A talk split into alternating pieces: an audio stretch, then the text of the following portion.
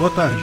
Nesse segmento do Visão Libertária, vamos ao artigo sugerido e escrito por Cauã, revisado por dois e narrado por Peter Turgoniev. Como definir prioridades sem um sistema de preço? Todo ano novo, políticos dos mais diversos estados do Brasil acham que é uma boa ideia gastar milhões de reais roubados da população com fogos de artifício e shows da virada. O mesmo acontece na época do carnaval, que, independente de você gostar ou não das festas de rua, dos desfiles de escola de samba, você acaba pagando por essas coisas. Todos os bovinos gadosos concordam que o governo deve gastar o dinheiro deles fazendo um bem maior à população. No entanto, eles têm fortes discordâncias sobre o que seria esse bem maior e qual seria a forma adequada do governo gastar o dinheiro roubado. Alguns deles acham adequado, sim, na época de festas, o governo gastar milhões de reais para bancar essas festas. Outros vão dizer que é um absurdo gastar todo esse dinheiro em comemorações, enquanto existe muita gente morrendo em hospitais públicos sem atendimento. E a falta de unanimidade é imensa entre os senhores bovinos gadosos. Alguns foram extremamente contra todo o dinheiro gasto construindo estádios para a Copa do Mundo,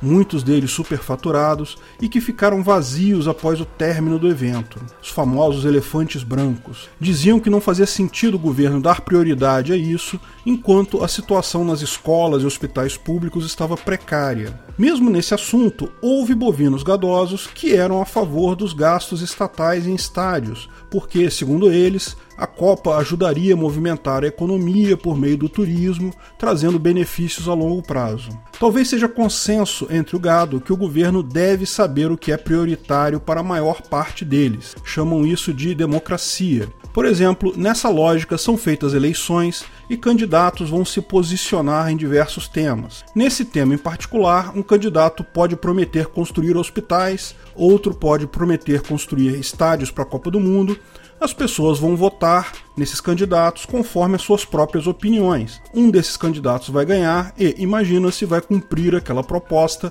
atendendo não ao interesse de todos, o que seria impossível, mas pelo menos o interesse da maioria. Existem alguns problemas aí. Como o candidato tem absoluto interesse em ganhar a eleição e prometer algo não custa nada, ele tem um enorme incentivo para simplesmente prometer muito mais do que vai entregar. O mais provável é que ele prometa hospitais e estádios, e carnaval, e ano novo, e qualquer coisa que alguém colocar como prioridade, inventando que teria dinheiro para tudo isso. Na verdade, o mais provável é que todos os candidatos prometam tudo, mesmo sabendo que será impossível de fazer. No final, você acaba votando no escuro porque não há absolutamente nenhuma possibilidade de saber efetivamente a prioridade do candidato a rei do gado. Mas vamos supor que esse sistema funcionasse, que os candidatos sejam pessoas honestas, prometam coisas razoáveis que poderiam cumprir. Não vale rir enquanto está tentando imaginar candidatos honestos, hein? Mesmo que o prometido seja factível, agora entra um outro problema procure entender a mentalidade da máquina pública, do Estado como um todo, que é muito maior que o presidente, o governador, ou sei lá qual título do rei do gado ele gosta de usar. O que é prioridade para eles é aquilo que mais beneficia eles próprios e seus amigos. Por exemplo, construir hospitais até dar voto para o político. Enquanto a Copa do Mundo, eles têm mais obras, o que significa mais licitações com empreiteira, mais dinheiro de propina. Comprar caças suecos pode dar muito mais dinheiro de forma ainda mais fácil. Foda-se hospital e foda-se estádio. O prometido na campanha é só um detalhe, sempre é possível dar desculpas, colocar propagandas e tentar se vender na próxima eleição com mais promessas falsas.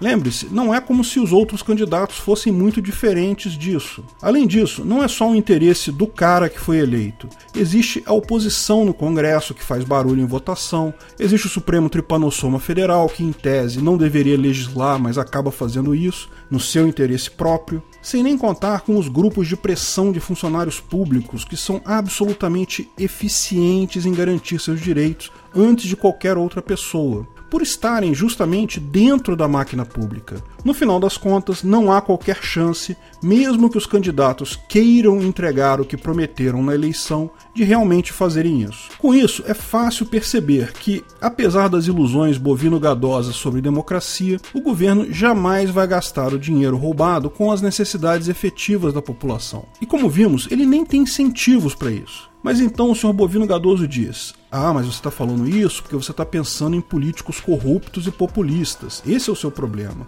Então, caro ruminante, vamos dar atenção aos seus argumentos. Imagine que exista um político totalmente honesto, bem intencionado, incorruptível, que realmente esteja preocupado com o bem-estar da população. Você vai precisar de muita imaginação para isso, hein? Suponha que ele seja eleito para presidente da República e que todas as suas medidas econômicas e sociais, todas elas sejam aceitas pela equipe do governo sem resistência. Ele tenha controle total sobre a máquina pública e possa fazer qualquer coisa que entender. Mas como supostamente ele é bem intencionado, na mentalidade dos senhores bovinos gadosos, tudo que eles precisarem pode ser deixado na mão dele. Alimentação, saúde, lazer, trabalho, tudo que for necessário. Nessa situação hipotética, tudo seria oferecido pelo Estado e não haveria por que as coisas terem preço. Afinal, por que existir um preço para alguém pagar pelo tomate se ele já foi pago por meio de imposto? Mas, sem sistema de preços, como burocratas e planejadores econômicos do socialismo vão saber o custo de algo para conseguir alocar eficientemente os recursos? Ou melhor, como eles vão alocar os recursos de qualquer maneira que seja? Como saberão o que produzir, como produzir, para quem entregar, quanto daquilo produzir e quando? Como saber se o povo vai querer estádio de futebol ou hospital? Bom, ele pode fazer pesquisas de opinião, por exemplo, mas lembre-se, precisam ser pesquisas de custo-benefício. Não se trata apenas de querer algo, existe um custo para produzir aquilo. Um exemplo prático na economia de mercado. Quando você vê um quilo de tomate a 40 reais, você não precisa saber se houve problema na safra, se houve problema no transporte, se choveu, se não choveu. Você só precisa saber se está disposto ou não a pagar esse preço. Na realidade atual, muita gente não está disposta a pagar, mas se por algum motivo valer a pena para alguém, provavelmente essa pessoa conseguirá comprar. Repara o que a pessoa está fazendo aqui, ela está votando com o dinheiro. Ela está aceitando dar mais dinheiro para um bem porque, na opinião dela, aquele bem é importante ela dar 40 reais por um quilo de tomate no livre mercado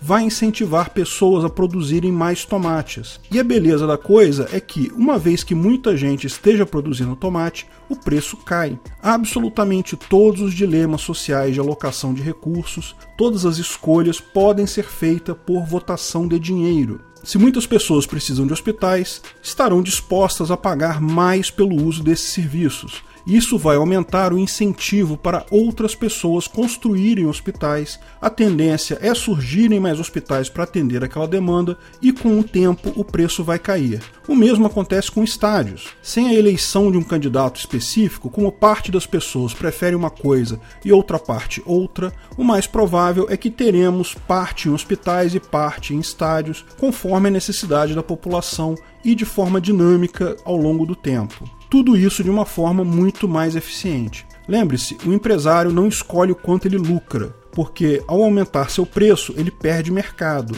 É o mercado que dá incentivos na forma de lucro para empresários que atuam em áreas demandadas pela sociedade. Ao invés de você entregar quase metade do que você ganha com seu trabalho para o governo e depois tentar decidir o que o governo vai fazer com esse dinheiro via voto de forma absolutamente ineficiente, você pode simplesmente votar diretamente nas coisas que precisa usando o seu dinheiro direto. Enquanto isso, na nossa situação utópica socialista e sem preços, o governo não tem referência do que produzir e as pessoas não têm referência sobre o que consumir. Por que produzir tomate não batata, por exemplo? E quanto produzir de cada coisa? Veja, o problema do cálculo econômico afeta qualquer governo. Ele só afeta mais governos mais controladores como os socialistas. Se governos são pequenos e limitados, a parte livre da sociedade é capaz de gerar preços para a maior parte das coisas. Então você vai ter a indicação de preços com qualidade. Veja, ainda há alguma distorção, porque ainda há algum governo, mas isso permite o planejamento com um certo grau de eficiência. Lógico, só o livre mercado completo permite a alocação de recursos com eficiência máxima. Mas quando o governo começa a controlar muito a economia, subsídios cruzados, impostos em cascata, monopólios e oligopólios forçados pelo governo e outras maluquices intervencionistas, a qualidade dos preços preços gerados começa a diminuir. Os preços deveriam indicar apenas o interesse da população, a demanda, e a dificuldade ou escassez daquele produto, a oferta. Como agora existem inúmeras regras aleatórias criadas pelos burocratas, os preços ficam contaminados por ela. O preço de um produto passa a ser quase uma escolha arbitrária de um burocrata, e isso distorce o planejamento, tornando-o menos eficiente. Existe ainda outra complicação. Imagine o problema de se produzir algo que exige mais ingredientes e mais fatores de produção. Imagine sem um sistema de preço gerenciar toda a cadeia de produção para produzir um bolo. Se já é difícil controlar separadamente leite, ovos, farinha e outros ingredientes sem o sistema de preços, imagine então um sistema envolvendo tudo isso para produzir bolo impossível produzir em larga escala para atender a demanda de quem se interessa por bolo. Se for pensar na fabricação de algo mais complexo ainda, como um carro, uma locomotiva, é algo ainda mais complicado. Essa incapacidade do governo atender às demandas da população, mesmo com um presidente totalmente honesto e bem intencionado, é a base da refutação do socialismo por Mises o problema de saber o que e quanto produzir de cada coisa é chamado de cálculo econômico. Em 1920, em O Cálculo Econômico sob o Socialismo, Mises provou que o cálculo econômico é impossível sem um sistema de preços. Esse conceito eu detalho um pouco mais no vídeo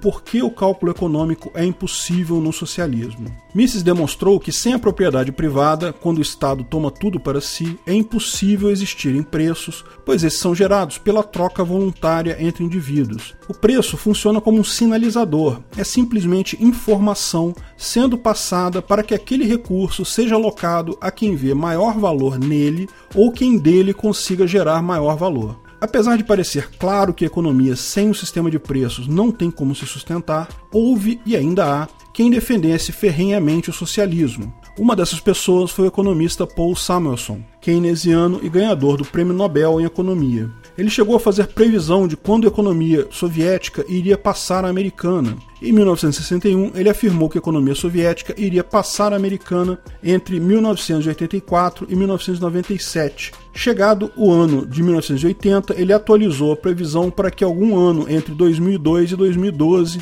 isso acontecesse. Em 1989, ele teve a audácia de afirmar: a economia soviética é a prova cabal de que, contrariamente àquilo que muitos céticos haviam prematuramente acreditado, uma economia planificada socialista pode não apenas funcionar, como também prosperar. Em 1991, apenas dois anos depois, a União Soviética colapsou, mostrando o quanto ele estava errado. O problema mencionado no início, de o governo conseguir construir estádios para a Copa, enquanto milhões de brasileiros têm problemas de saúde, acontecia de forma essencialmente igual na União Soviética. Na época da Guerra Fria, os soviéticos entraram numa corrida tecnológica contra os Estados Unidos, enquanto a população passava fome. Com certeza, lançar um foguete não era a prioridade do cidadão russo faminto. Se houvesse um sistema de preços e livre mercado, explorar o espaço ficaria para depois das necessidades básicas de um ser humano. Mas, como não era o caso, na ausência dos preços, no monopólio da força, cumpre-se a vontade aleatória de um político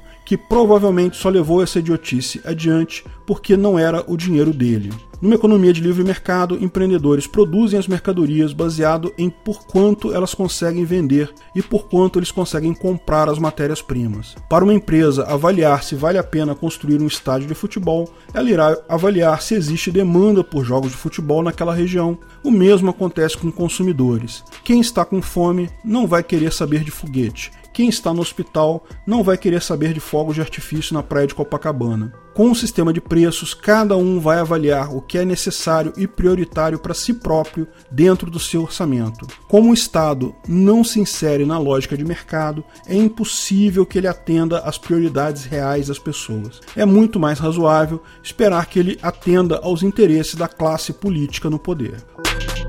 Obrigado pela audiência. Se gostou do vídeo, não deixe de curtir e compartilhar. Se inscreva no canal e clique no sininho para ser avisado de novos vídeos. Até a próxima.